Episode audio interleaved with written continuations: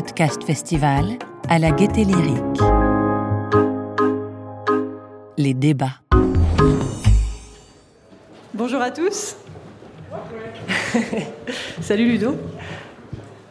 Bienvenue. Merci d'être là. Je suis Chloé Tavissian, je m'occupe des narrations euh, audio chez, euh, chez Hercule, qui fait partie du groupe Avas. Je suis vraiment, je suis vraiment très heureuse d'être euh, là aujourd'hui avec vous pour vous présenter cette deuxième édition de l'étude que nous menons avec l'Institut CSA sur, le, sur les auditeurs de podcasts natifs. Alors normalement c'est à la fin des festivals hein, qu'on remercie tout le monde, mais je voulais quand même en profiter pour faire un petit mot de remerciement à toutes les équipes du festival et de la Gaieté Lyrique qui nous permettent d'être là aujourd'hui. On va le voir à travers la présentation des résultats de l'étude. La famille du podcast euh, grandit. On est de plus en plus nombreux à écouter du podcast natif. Ça prend de plus en plus de place dans nos vies, encore plus peut-être dans cette euh, période un peu particulière. Donc voilà, merci à eux et merci à vous d'être euh, là, présents à la Gaieté Lyrique et de nous suivre aussi en ligne. Je vais laisser tout de suite la parole à Yves Delfrat, qui est le président de l'Institut CSA, qui va vous présenter les grands enseignements de cette étude. Et on se retrouve juste après pour en parler avec nos invités. Yves, je t'invite à prendre le micro numéro 2. Merci Chloé, bonjour à tous et à toutes. Euh, oui, je suis porteur de bonnes nouvelles euh, aujourd'hui, comme le disait euh, Chloé, puisque dans cette deuxième édition de, de l'étude, donc même méthodologie que euh, l'an passé. On est sur 1000 personnes représentatives de la, population. On est sur un recueil euh, online. On s'aperçoit que cette famille du podcast natif, votre famille, euh, si vous êtes là aujourd'hui, s'agrandit dans le respect des règles sanitaires évidemment, mais tout ça s'agrandit, ce qui est plutôt une bonne nouvelle. Le mot podcast est entré dans le vocabulaire des, des Français, puisque 93% des Français ont déjà entendu parler de podcast et 30% euh, de podcasts natifs, ce qui est une progression de 5 points par rapport à l'édition de, euh, de l'année dernière. Plus important encore, l'habitude d'écoute est en nette progression, euh, particulièrement chez les 25-35 ans, 34 ans, qui sont une cible qui est particulièrement recherchée par, les, annonceurs, qu'ils soient privés ou publics. On est à 14% euh, des Français qui écoutent des podcasts natifs de manière hebdomadaire, ce qui est très important. On parle de 5 millions 3, 5 euh, millions 3 Français. 14%, euh, c'est une progression de 5 points par rapport à l'année dernière. Et sur les 25-34 ans, comme je le disais, on est quasiment à un quart de cette population, puisqu'on est à 26% en progression de, 11 points par rapport à, l'année dernière. C'est des auditeurs de plus en plus accros. 67% des auditeurs hebdo ont augmenté leur fréquence euh, d'écoute par rapport à 22 qui ont stabilisé et 12% seulement qui ont euh, baissé. Et 52% envisagent d'en écouter davantage dans les prochains mois. Donc on est réellement sur une pratique euh, d'avenir et en plein, en plein développement. Alors, coup de bol, euh, en tout cas pour le podcast et en particulier pour le podcast natif, le confinement a été un accélérateur d'écoute et de découverte. 13% des auditeurs euh, hebdomadaires ont commencé pendant le confinement, qui a été un effet d'aubaine, puisqu'on avait un petit peu de temps, mais on a découvert qu'il existait euh, des choses intéressantes à écouter. Et 61% des auditeurs d'avant le confinement ont augmenté leur fréquence d'écoute pendant cette, cette période. Donc on voit qu'on est réellement sur un phénomène massif qui euh, s'accélère quoi qu'il arrive. Alors, autre phénomène très, euh, très intéressant sur lequel euh, il mérite de, de s'arrêter deux secondes, c'est le boom des podcasts jeunesse. Alors, est-ce que c'est une alternative aux écrans? Est-ce que c'est une alternative à l'éducation nationale demain? Je ne sais pas. En tout cas, 34% euh, des familles font écouter des podcasts natifs à leurs enfants, dont 20% de manière hebdomadaire. Donc, ça rentre non seulement euh, par l'individu, mais également par, euh, par la famille. C'est une pratique qui date de moins de 6 mois, donc on voit que c'est encore euh, nouveau, même si entre 6 mois et euh, entre 6 et 12 mois, il y a 44% des gens qui, déclarent avoir eu ce, ce comportement, et on voit qu'il y avait des early adopters à 6% qui faisaient ça déjà il y a 3 ans, il y a 3 ans et plus. Apprentissage et euh, authenticité, euh, ce sont des leviers de, confiance, on l'a vu, c'est un, format ou un média, on y reviendra euh, tout à l'heure, qui permet d'apprendre et de découvrir à 95%. Et trois items qui montent de manière très puissante, proposent des contenus vrais, authentiques, plus 10 points par rapport à l'année dernière, fait réfléchir, plus 7 points, et libre, plus 7 points. Donc c'est vraiment un, un, média qui, euh, qui, naît et qui naît avec beaucoup de, beaucoup de chair, beaucoup de consistance, beaucoup d'intérêt et qui est euh, apte à générer cette confiance de la part de de ses auditeurs une confiance qui va euh, plus loin puisque euh, les gens sont prêts, euh, seraient prêts à payer. En tout cas, 65% des, auditeurs hebdo déclarent être prêts à payer pour écouter leur podcast natif préféré. Donc on voit qu'il y a un business non seulement publicitaire, on y reviendra tout à l'heure, mais un business directement qui permet de monétiser, l'audience ou monétiser le contenu, ce qui est une pratique qui se développe de plus en plus le portrait robot de, l'auditeur, alors sans surprise, et si la famille s'agrandit, elle s'agrandit un peu euh, à l'identique, il a 34 euh, ans euh, en moyenne. il a 34 ans en moyenne. À 28%, il vit plutôt à Paris ou dans l'agglomération parisienne. 39% d'autres villes de plus de, de, plus de 100 000. 12% sont étudiants, 26% sont cadres et 59% ont des, ont des enfants. Sans surprise, ils sont surconnectés, surconsommateurs de médias, de culture, et ils sont hyper curieux. C'est la cible que tous les publicitaires veulent apporter à leurs clients, c'est la cible que toutes les marques, toutes les entreprises essayent de séduire. Et eh bien, eux sont séduits par les euh, podcasts natifs. Ce qu'ils écoutent. Alors d'abord, un petit sujet d'accessibilité. Elle s'améliore, même si ce n'est pas encore hyper lisible et hyper, euh, hyper simple. 87% des auditeurs euh, hebdo déclarent les trouver facilement. Les auditeurs euh, occasionnels euh, ne sont que 68%. Donc on voit qu'il y a encore un sujet sur la présentation, sur la distribution, sur la manière de rendre accessibles les, podcasts et évidemment un ou des business à monter autour de cette distribution. On note un intérêt grandissant pour les podcasts humoristiques et le développement personnel, parce que quand on regarde le top 10 des thématiques qui sont, euh, qui sont suivies en podcast, c'est assez sérieux. Euh, c'est un monde où on ne se marre pas tous les jours. Euh, on, on, parle de news, on parle de science, on parle de société, de musique, de high-tech, etc eh bien, se glisse l'humour et le divertissement en, deuxième place, qui est un nouveau genre, euh, qui gagne 10 points par rapport à l'année dernière. Et on voit aussi la montée en puissance de euh, la psychologie et du développement euh, personnel, qui gagne 10 points par rapport à l'année dernière également. Et une envie d'histoire, tout le monde a envie d'histoire, quel que soit, quel que soit l'âge. Les interviews, les conversations, ainsi que les enquêtes et les investigations restent les euh, restent en tête, mais on voit euh, récit personnel, témoignage, fiction, euh, narration, qui gagnent tous les deux 8 points par rapport à l'année dernière, ce qui enrichit encore la variété des, contenus.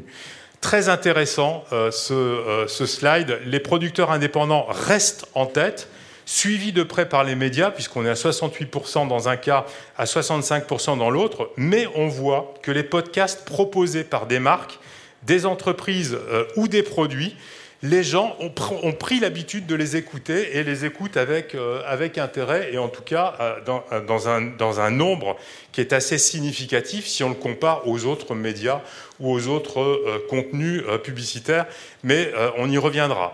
En termes de format, ce qui est intéressant, c'est que Bien entendu, il y a une appétence pour les formats de moins de 30 minutes parce qu'on est dans une société où tout va vite et où on est toujours, euh, on est toujours pressé, un petit peu moins pendant le confinement. On verra ce qui se passera pendant le, pendant le couvre-feu. En tout cas, les formats les plus courts sont évidemment privilégiés. Mais ce qui est intéressant euh, dans le format euh, podcast natif, c'est qu'il y a quand même plus de 30% de gens qui sont intéressés par des formats supérieurs à 30 minutes, voire supérieurs à une heure. Donc c'est un format qui gagne également à être découvert dans sa, dans sa longueur. Comment il s'écoute? Ben, le, plus, le, plus, souvent euh, en solitaire, euh, à 73, euh, à 73%, avec des amis et des proches. Bon, ça va être un peu compliqué dans les jours qui viennent, mais bon, ça va s'arranger normalement après le 1er décembre. en couple, ça c'est encore autorisé. En famille avec des enfants aussi, dans la limite des du nombre autorisé par la loi. Une écoute en mobilité impactée par la, crise sanitaire. Donc on voit que cette crise sanitaire, elle a eu un impact non seulement sur l'augmentation de la consommation et de la de l'écoute des podcasts natifs, mais également sur la manière de, euh, de l'écouter, puisque pendant le confinement, par définition, on était moins dans les transports, moins dans la rue, et c'est donc deux items qui baissent et qui fait euh, augmenter euh, mécaniquement le domicile et la voiture. Également sur le device, on a perdu sur le smartphone au profit de l'ordinateur, tout simplement parce qu'on est un petit peu plus resté à la, maison. Alors très intéressant, et on va en débattre dans quelques, instants, ce qu'ils pensent de la présence des marques dans ce nouveau média ou ce nouveau contenu. Moi, je ne sais pas trop comment, euh, comment l'appeler, on va en débattre, ça va être, ça va être intéressant, média, contenu. En tout cas, par rapport à la publicité, à date, la publicité, elle reste bien acceptée. Elle a un score qui est assez euh, stupéfiant, assez surprenant euh, pour un, publicitaire comme moi. Euh, elle est jugée à 65% présente juste ce qu'il faut dans les podcasts. Ce qui est intéressant, c'est que ce 65% d'opinion positive sur le podcast natif, c'est exactement le même chiffre qui est le rejet de la publicité digitale par les moins de 35 ans en France. Ils sont 65% à la rejeter. Donc on voit que le podcast natif, c'est euh, un écrin dans lequel les marques, puisqu'on a vu qu'elles étaient plutôt, euh, plutôt bienvenues, elles vont pouvoir euh, s'exprimer et elles sont plutôt bien acceptées pour le moment.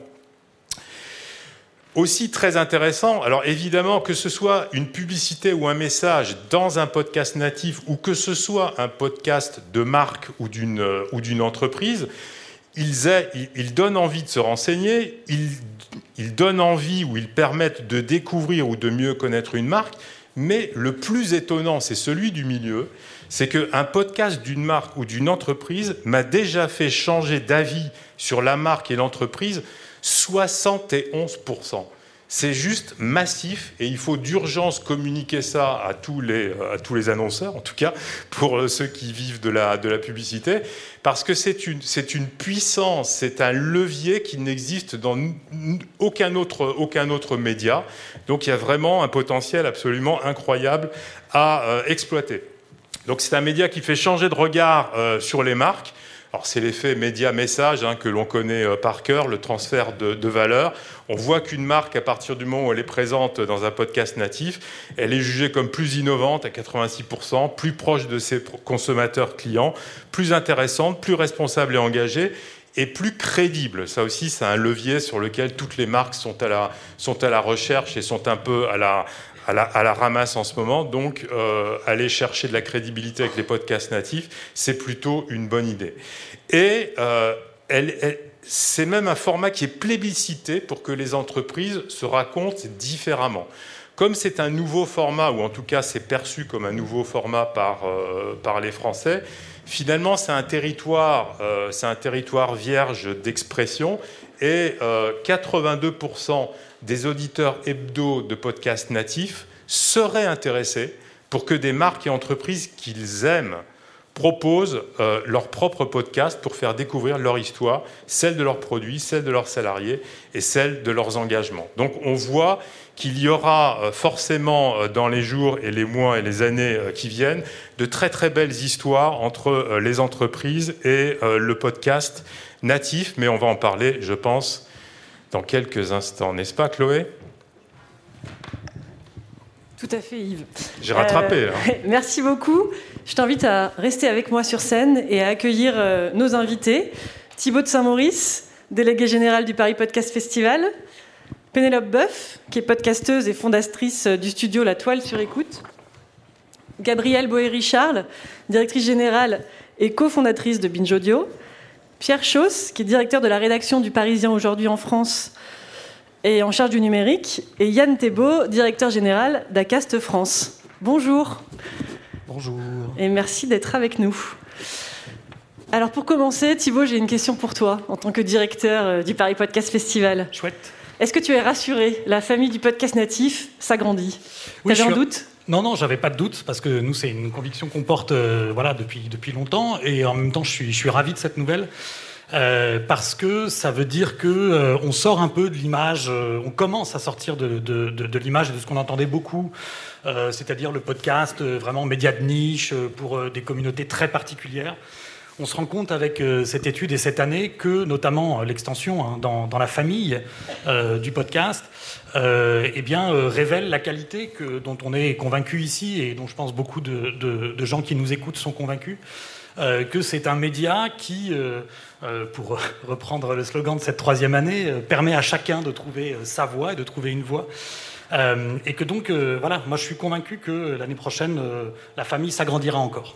Parce que c'est vrai que l'année dernière, on avait déjà pas mal euh, parlé de la démocratisation de, cette pratique. Là, on voit qu'on reste sur un, public euh, de jeunes urbains, CSP+, assez homogène finalement. Enfin, on n'a pas encore passé le périph', quoi. Non, on n'a pas encore complètement passé le périph. Euh, ça se fait pas non plus en un an euh, de passer le périph, que ce soit pour le podcast comme pour d'autres pratiques médiatiques ou culturelles. Hein. ça prend un peu plus de temps que ça. néanmoins, ce qui est intéressant, c'est le début d'une transmission intergénérationnelle. Et, je pense que c'est dans, cette diffusion-là auprès de, la jeunesse, auprès des enfants aujourd'hui, qu'on euh, pourra ensuite avoir une diffusion aussi plus horizontale. Alors maintenant, j'ai envie de m'adresser à vous, euh, qui êtes autour de la table et qui représentez la, diversité et la vitalité du, podcast euh, en France. Gabriel, toi, tu as fondé Binge Audio. Est-ce que ces tendances, vous les percevez aussi chez vous, chez Binge? Est-ce que vos podcasts sont de plus en plus écoutés? Oui, j'ai cofondé, hein, j'étais pas toute seule. Et euh, d'ailleurs, maintenant, on est, on est carrément 17. Donc, euh, euh, la, croissance du podcast dans son ensemble de l'auditoire, ça accompagne aussi une croissance de la boîte. oui, on, voit que ça se développe. Nous, aujourd'hui, Binge Audio, on a 500 000 auditeurs, auditrices par mois. donc, on, est, on a une place dans, le paysage.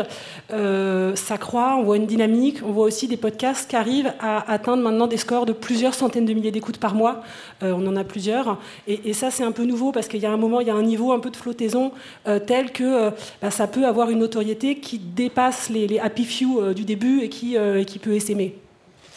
Euh, et donc vous avez mené euh, il y a quelques temps, il y a quelques mois, quelques semaines, une étude auprès des auditeurs de, Binge, Binge à l'écoute. Est-ce que euh, le profil des auditeurs que Yves nous a décrit juste avant, vous le, vous le retrouvez dans votre étude à vous?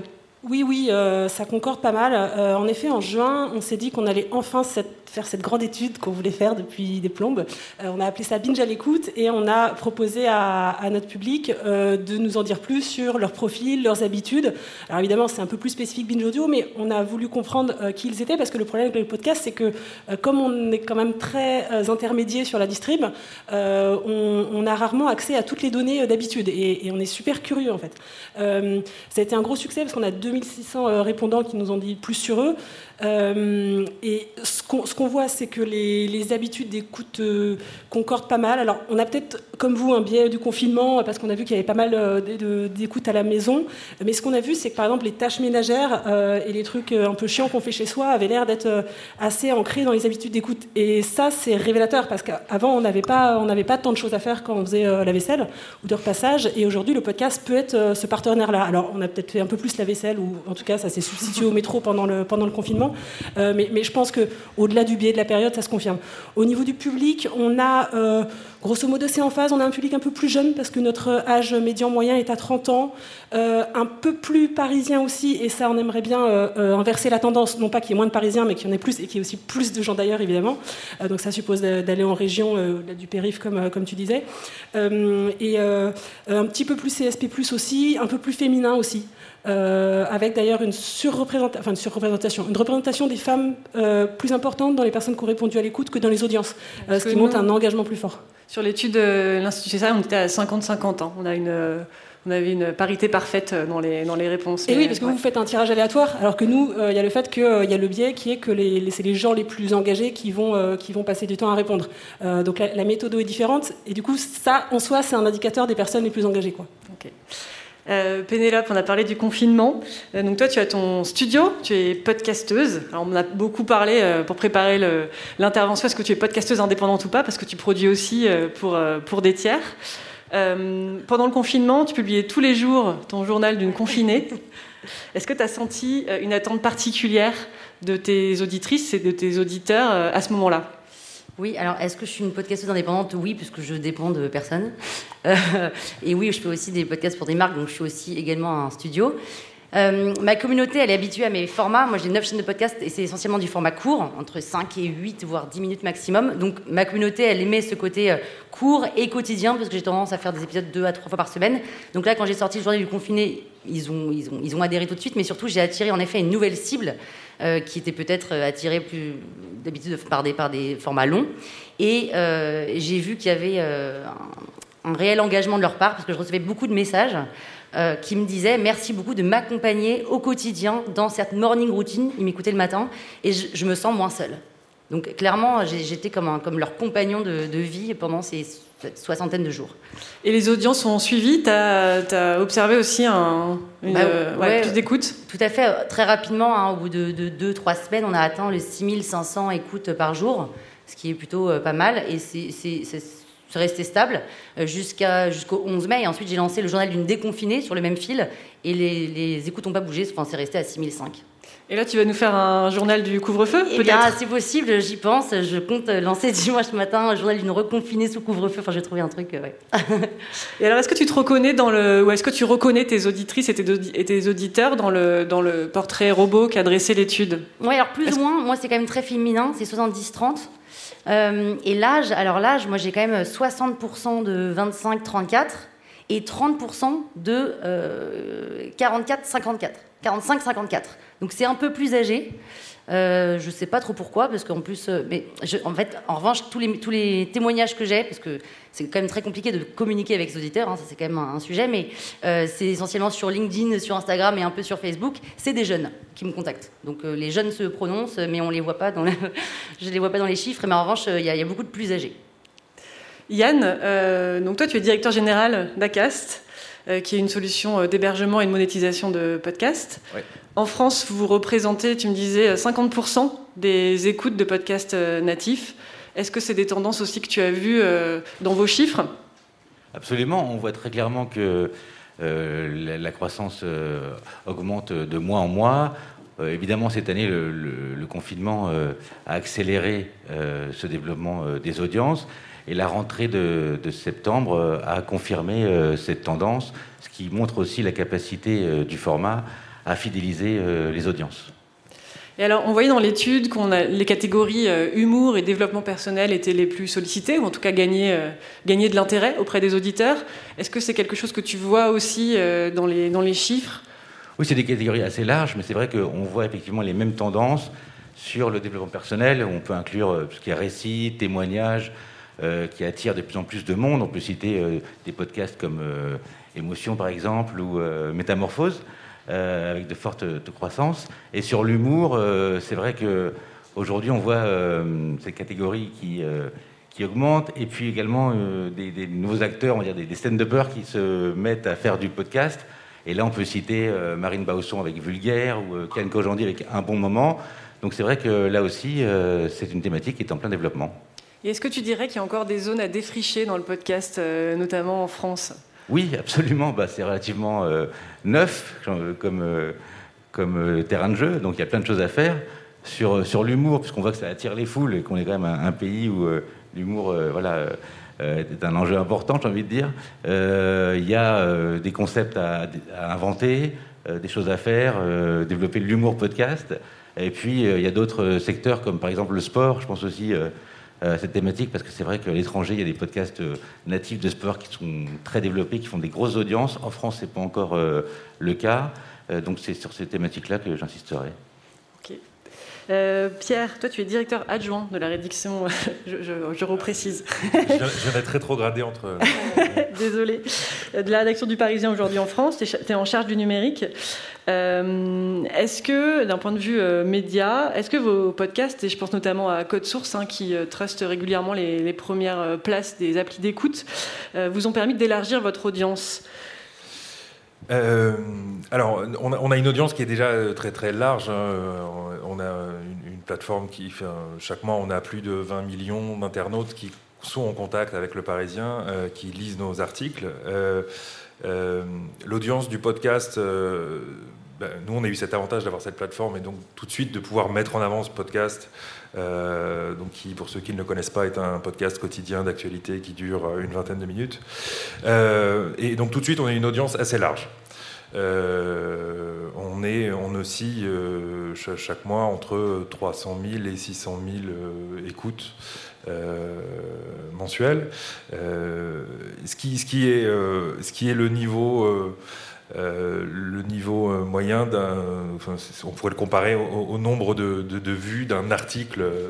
Euh, chaque jour dans notre hit, on a, des, papiers qui font à peu près ce niveau-là de nombre de lectures. Mais ce qui est très très notable avec le, podcast, dont les audiences pourraient paraître un peu dérisoires par rapport à, l'audience du site, c'est qu'on voit là qu'on a une, toute autre relation avec, nos, lecteurs, avec notre public.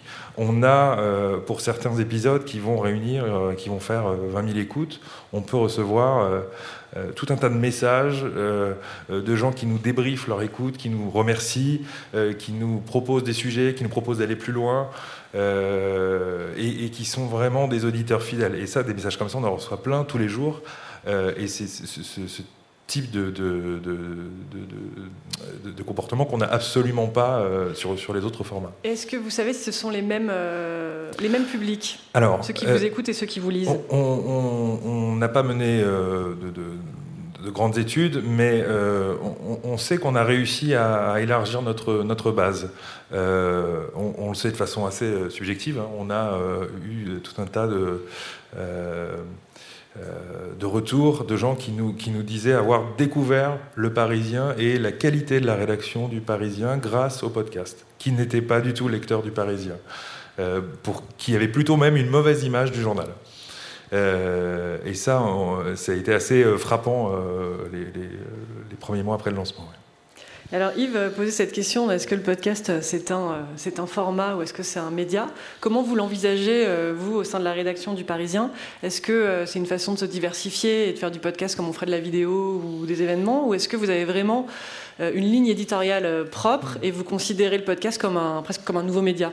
Alors, le, podcast, déjà, on a, essayé de, respecter le, format en, y mettant euh, des moyens assez, assez importants, euh, euh, en, faisant ça de, façon assez professionnelle et très bien accompagnée par nos camarades de Binge Audio.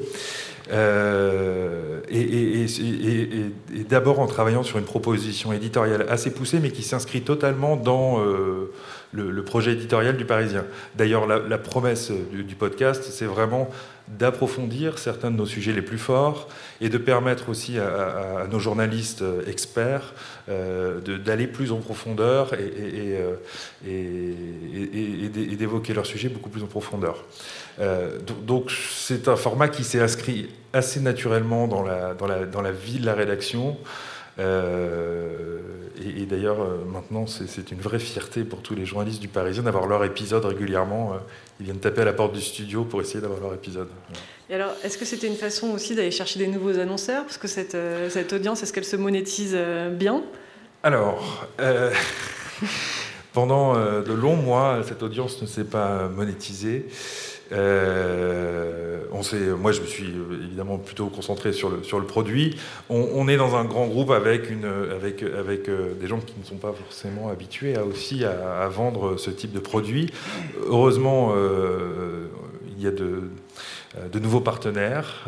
là, je, je tourne vers ma gauche, qui, qui, qui nous accompagne maintenant depuis quelques mois. Et, et, voilà. Bon, clairement, le podcast ne sera pas pour nous euh, une source de croissance euh, de revenus. Enfin, c'est pas du tout l'objectif. Euh, l'objectif, il est vraiment dans la, conquête d'un public. Il est aussi de participer à notre à l'offre éditoriale globale et il nous permet aujourd'hui, et ça on le sait parce qu'on a mené des, des, études en interne, il, il nous permet de, de, fidéliser davantage nos abonnés numériques. C'est-à-dire qu'on a on a une étude qui nous dit que euh, les abonnés numériques du Parisien qui écoutent ce podcast, qui pourtant en accès libre, ont, euh, trois fois moins de chances, ou plutôt trois fois euh, plus de chances de rester avec nous de que, que, les autres. Voilà. Donc le Parisien ne gagne pas sa vie avec le podcast. Est-ce que toi, Pénélope, tu arrives à gagner ta vie avec le podcast? Oui, moi je gagne correctement ma vie, sachant qu'il il y, a plusieurs business models. Hein. Il y a le sponsoring, il y a le brand content, il y a pourquoi pas les plateformes de soutien participatif et il y a la vente d'une production à une plateforme type Deezer, Spotify, Sibel, Magellan. J'imagine que la question c'est est-ce que c'est compliqué de gagner sa vie non, Oui, et puis surtout, est-ce que c'est le podcast qui te fait gagner ta vie ou est-ce que c'est ce que tu vas faire aussi euh, en te diversifiant? J'ai cru comprendre que tu allais écrire un livre. Voilà. Est-ce que c'est une porte d'entrée aussi pour développer d'autres activités? Oui, alors je pense que c'est compliqué de gagner sa vie en étant podcasteur indépendant et en, et en ne bénéficiant que de sponsoring. Euh, même si c'est très correctement rémunéré. Hein. mais, euh, mais, il faut vraiment avoir quelques milliers d'écoutes euh, jour, et déjà c'est qu'on est déjà un peu gros. je pense qu'un très bon moyen de gagner sa vie avec le podcast, c'est faire du brain content, hein, puisque on le sait, c'est les marques qui ont de l'argent. et évidemment, c'est, je pense qu'un podcasteur, c'est pas juste quelqu'un qui fait des podcasts. C'est un auteur, c'est quelqu'un qui sait raconter des histoires, c'est quelqu'un qui sait déchiffrer, défricher. Voilà, quelque part c'est un artiste. Hein. Et donc je pense que ça peut être un levier pour plein d'autres choses. Et en l'occurrence, euh, oui, moi ça a été un moyen d'expression, mais c'est pas, je ne fais pas que ça. Euh, en effet, je sors euh, des livres l'année prochaine. Je, je, vais aussi écrire des scénarios. Donc voilà, ça me permet de, de, ça me permet de faire connaître en fait le podcast. Euh, Yann, est-ce que tu peux nous dire un mot du marché publicitaire euh, du podcast euh, en France? Est-ce qu'il se porte bien? Est-ce que ça se développe? Est-ce qu'on suit les tendances du, UK ou des États-Unis? Alors c'est un marché qui se porte bien, qui se développe fortement. les annonceurs s'intéressent de plus en plus à ce média, parce que c'est vrai que c'est un média qui apporte plus d'engagement, plus d'attention. Yves le soulignait tout à l'heure, qui a la capacité de faire changer d'avis les consommateurs, donc un vrai, un vrai média très puissant. Donc de ce point de vue-là, ça se développe fortement. Si on compare avec des marchés plus matures comme l'Angleterre euh, notamment, c'est vrai que en termes de taille de marché, ça reste relativement petit, puisque les chiffres qu'on arrive à, récupérer euh, font état de, en Angleterre, à peu près euh, un marché, je parle sur le podcast uniquement de l'ordre de 40 millions d'euros. En France, selon l'IREP en 2019, l'audio digital dans son ensemble, donc qui comprend le streaming, les web radios et le podcast, était 12 millions d'euros. Donc c'est encore un petit marché, mais qui est en forte croissance. Euh, il y a donc des spécificités euh, locales, il y a des différences avec ces marchés matures. On se rend compte effectivement que donc il y a des usages qui sont plus développés à l'étranger, mais on va y arriver en France parce qu'on voit que, comme on l'a dit, les audiences euh, grossissaient. il y a aussi des différences par rapport aux emplacements publicitaires eux-mêmes, puisqu'en France, aujourd'hui, on a deux formats principaux sur le spot audio classique, je parle, qui sont le pré et le post-roll. En Angleterre, ils arrivent à, à insérer des mid-rolls, ce qui n'est pas encore très développé euh, en France, mais là aussi, on va y arriver. Donc euh, j'ai envie de dire que c'est euh, très prometteur et que forcément ce marché va, va, grossir fortement, oui. Yves, tu nous disais tout à l'heure que la publicité était bien acceptée dans le podcast. même les chiffres sont très hauts, en fait. Euh, comment t'expliques ça dans un contexte où effectivement la publicité est plutôt mal acceptée par ailleurs, et notamment sur Internet? Ce qu'il faut savoir avec la publicité, c'est que trop de pub tue la pub. Donc à partir du moment où on est trop, euh, trop présent d'un point de vue publicitaire euh, sur un format quel qu'il soit, on tue le format. Donc il ne faut pas que la pub tue le podcast, euh, le podcast natif. C'est une question d'équilibre. Non mais c'est très important de respecter. On, parlait tout à l'heure de, du, du, podcasteur qui est un artiste. C'est vrai que c'est un art nouveau, c'est un média nouveau ou un contenu, un, un contenu nouveau qui a sa propre expression et qui a réussi à créer un contrat de confiance puissant entre l'éditeur et l'auditeur.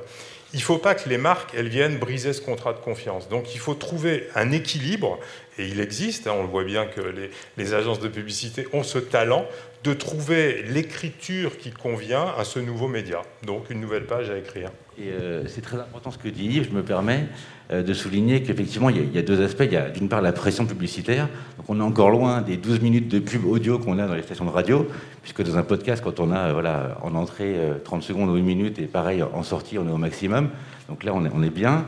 Et puis effectivement l'intégration du contenu publicitaire dans le contenu éditorial fait que là aussi, il y a des progrès à faire. Donc le host rate, qui est le format sponsoring qui est le plus apprécié aujourd'hui par les auditeurs, c'est logique, puisqu'il est élu par l'animateur, il est vraiment euh, euh, parfaitement intégré. Sur le spot audio, là, on mène un combat de fond pour euh, convaincre les annonceurs, leur expliquer que c'est vraiment crucial de pouvoir avoir des messages dédiés à l'environnement digital et en particulier à l'environnement podcast.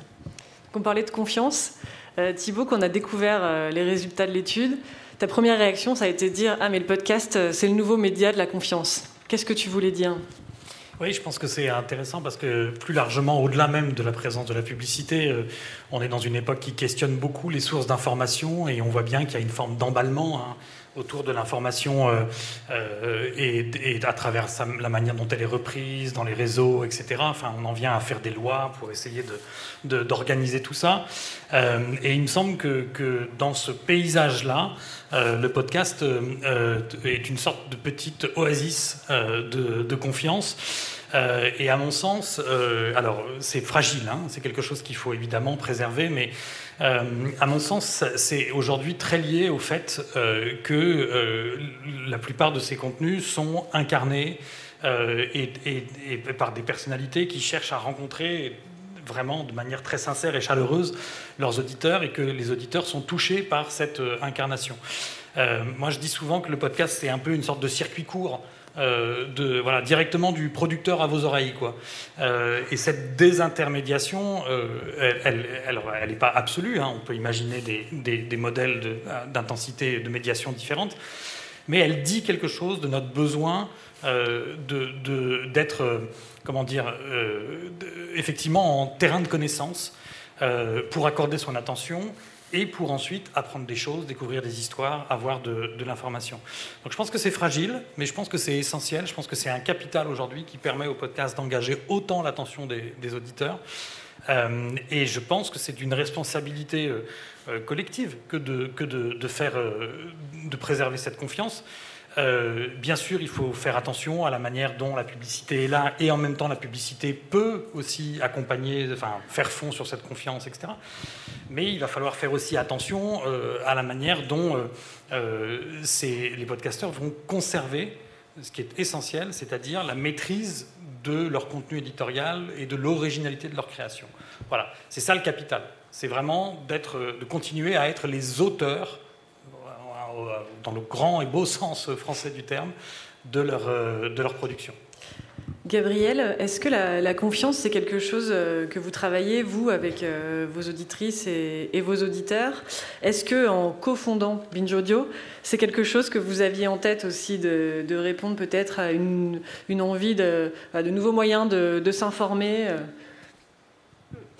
alors, la confiance, elle est importante. Et là, je me suis ressorti notre étude de Binge à l'écoute. Euh, quand on a voulu savoir euh, pourquoi les gens euh, aimaient Binge Audio, en fait, on a formulé notre question en demandant en quoi ils nous faisaient confiance. Et en fait, c'est pas, pas du tout innocent qu'on ait utilisé ce terme. C'est que pour nous, à la fois, c'est, c'est révélateur du fait qu'ils nous écoutent et qu'ils vont continuer. Et c'est ce qui nous encourage pour la suite. Évidemment, en confondant Binge Audio, l'idée c'était de proposer quelque chose de nouveau euh, et, euh, à la fois d'utiliser le contenant qui est l'audio euh, qui a plein de qualités et puis, et puis de proposer des contenus nouveaux, des voix nouvelles qui n'avaient pas forcément leur place sur des médias plus traditionnels, la radio ou autre, d'aborder des, des, questions qui étaient sous-concernées. On a commencé par parler de façon assez décomplexée et tout à fait érudite de pop culture. Ça, c'était le début de Binge Audio. Après, on est plus allé vers des sujets sociétaux, des questions de euh, de genre notamment, euh, de masculinité. Euh, on, a développé un programme quotidien, programme B, qui parle du monde d'aujourd'hui, je pense, d'une façon très particulière, qui vise une nouvelle génération qui est ni naïve, euh, ni passéiste sur les sujets numériques, par exemple, si je prends un angle et un dernier épisode que j'ai écouté. Euh, tout ça, je pense que ça répond à quelque chose de nouveau, et ça se fait au travers de la confiance et au travers d'animateurs, d'animatrices qui sont euh, des personnalités fortes. Et oui, ces personnes-là disent je, avec sincérité, quand elles se posent une question, elles disent vraiment j'ai cherché ça, et elles sont vraiment allées chercher quelqu'un pour en parler, pour chercher la réponse à leur question. C'est vraiment sincère, on les voit bosser tous les jours et ça, ça, transparaît, et ensuite c'est assez naturel que ça transparaisse avec ce circuit un peu direct euh, dont il était question. Est-ce que c'est quelque chose que vous travaillez aussi euh, auprès des auditeurs et des auditrices, d'essayer de former vraiment une, communauté ou d'être à l'écoute de leur, euh, de leur retour et, de leurs envies? Alors, je pense qu'il y a une communauté binge audio dans le sens où, en tout cas, il y a un auditoire très engagé. Euh, euh, et je recite toujours notre étude, mais c'est vrai qu'on a appris beaucoup de choses et au-delà des chiffres, les gens se sont beaucoup exprimés. En moyenne, ils ont passé 27 minutes à nous répondre. Euh, c'est énorme en fait, mm. des gens qui sont capables de passer ça. Ils, nous ont dit qu'ils recommandaient nos podcasts. 97% avaient recommandé un de nos podcasts à, autrui. Donc oui, ça en construit. Ensuite, il y a la question, c'est ce qu'on en fait, parce qu'on on, donne, on donne nos contenus, et même s'il y a un rapport d'intimité, finalement, c'est dans un seul sens. Hein. Quand mm. on écoute un podcast, on, ne parle pas soi-même. Enfin, du du côté de, l'auditeur, l'auditrice. on reçoit beaucoup en retour, on reçoit beaucoup de témoignages. je pense par exemple à Victoire Tuaillon, l'animatrice, du, l'autrice du podcast Les couilles sur la table, elle reçoit beaucoup de courriers on cherche euh, à, utiliser cette matière dans le bon sens du terme. Euh, là, on, euh, prépare le lancement d'une lettre mail et audio qui va s'appeler La Dose et qui aura un aspect comme ça, interaction, utilisation des questions, notamment des auditoristes. Pierre, est-ce que, tu, est que tu dirais que le, podcast natif, c'est une nouvelle façon de faire du journalisme et de, et de répondre peut-être à cette défiance des Français vis-à-vis des médias traditionnels? Alors, je, ne vois pas du tout de, quelle défiance tu parles.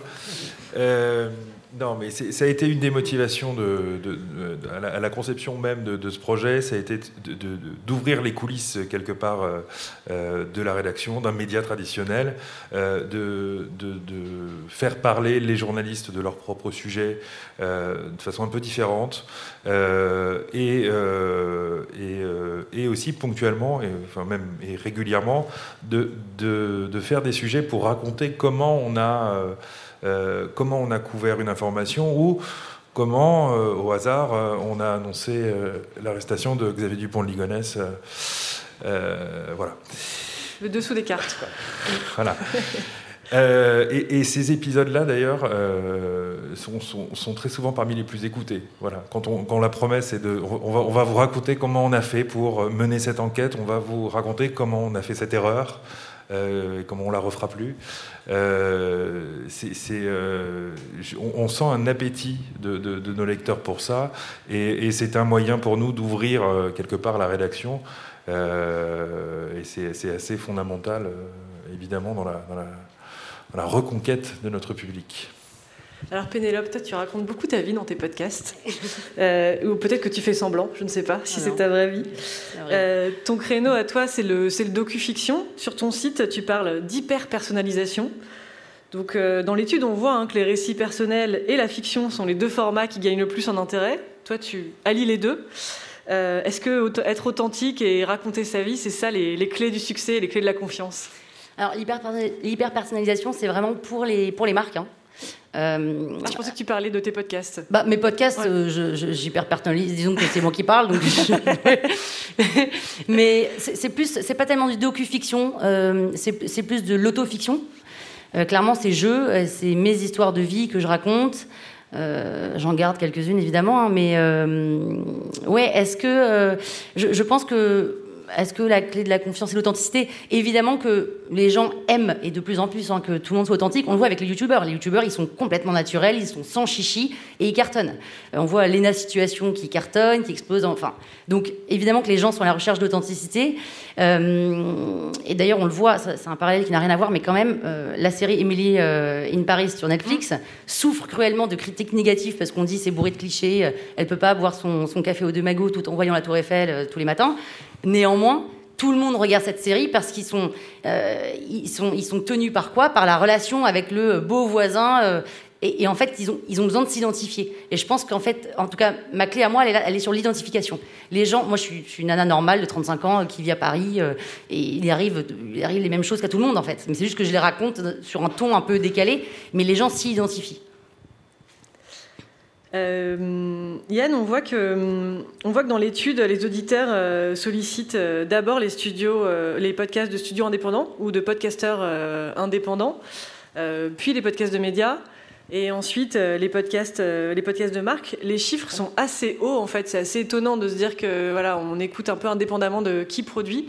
Est-ce que toi, c'est quelque chose que vous voyez euh, chez chez Acas Est-ce qu'il y a un succès de podcast en fonction du producteur, de qui le produit, ou est-ce que c'est vraiment le contenu qui qui joue? En fait, c'est vraiment le, le, traitement du sujet et comment va être amené le contenu qui va faire les différences. Il y en a qui sont plus ou moins talentueux, on va dire dans cet exercice. Mais euh, aujourd'hui, c'est vraiment ça qui va faire la différence. Et l'autre aspect, c'est aussi la capacité de la marque euh, à s'effacer au profit du contenu qui va faire que ça va plus ou moins plaire. Euh, donc, c'est à mon avis, ces deux, ces deux éléments-là qui font la différence, puisque le nom estampillé, un tel ou un tel. Est-ce que tu as des exemples de podcasts, des podcasts de marque qui, qui cartonnent Oui, bien sûr. Ben, J'en ai un dont on va parler dans la session d'après, Mythique notamment, euh, qui, a cartonné. Euh, il y en a d'autres. Hein. Euh, je pourrais citer plus récemment, Sportrait, Crédit Agricole, qui marche bien. et puis, je sais pas moi. Saint-Gobain prépare la saison 2 là, de, du pouvoir cacher des matériaux, qui est un podcast qui a bien marché aussi en termes d'audience. Après, c'est vrai que c'est assez compliqué parce qu'on n'a pas toujours les informations disponibles sur les, mm. les, écoutes réalisées. Donc ça reste un peu flou, mais voilà quelques exemples. Donc le podcast natif, enfin tu l'as dit, Yvan, c'est euh, un nouvel outil au service euh, des annonceurs pour recréer de la confiance aussi avec, euh, avec leur public et toucher cette, cette cible d'intouchable d'Urban CSP+.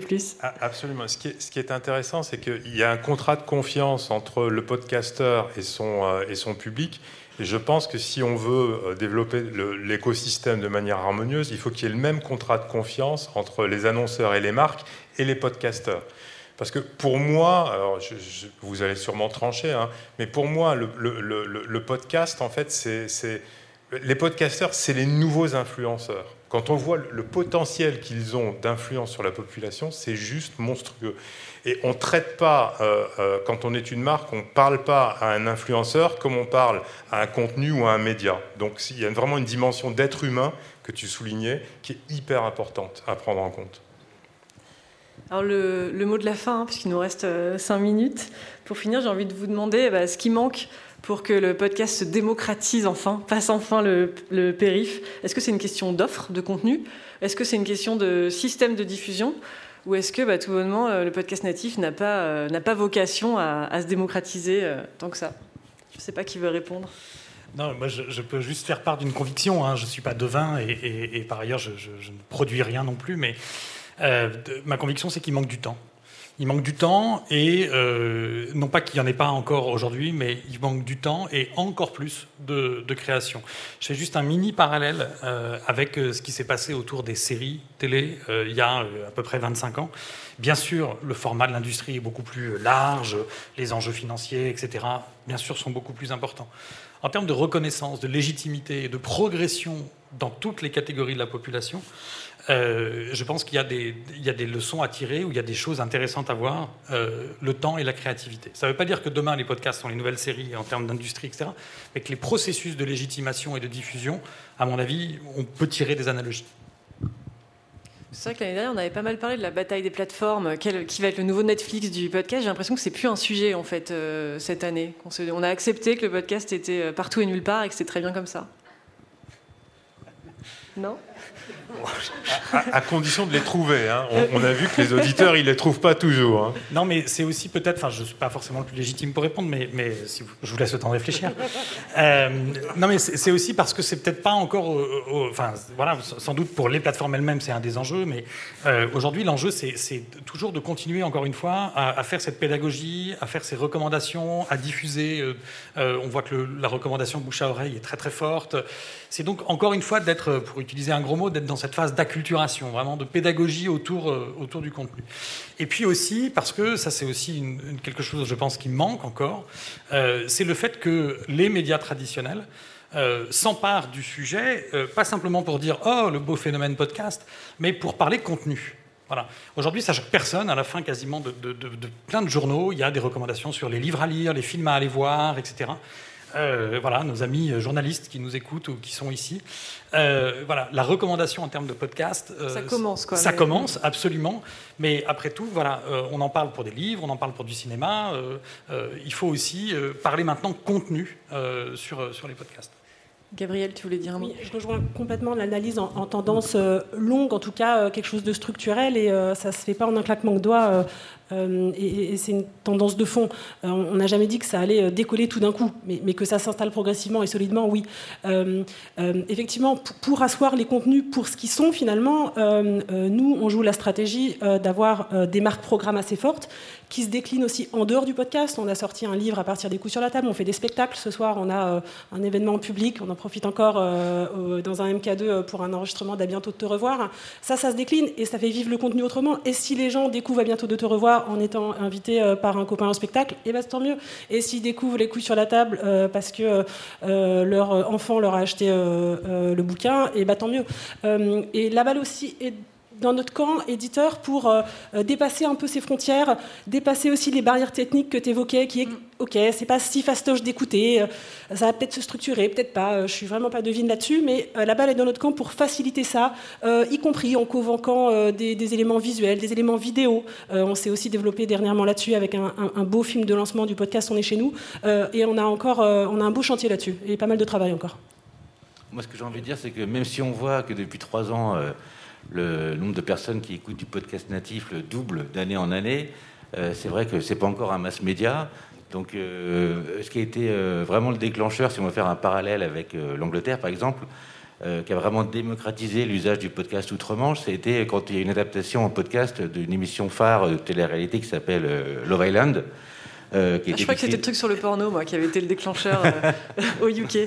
Pas vraiment. Et donc, quand on aura en France euh, un équivalent du style, je sais pas moi, un Top Chef en podcast ou un Colanta en podcast, ça va contribuer à attirer le grand public, vraiment mass média. Et là, le bouche à oreille pourra fonctionner à fond.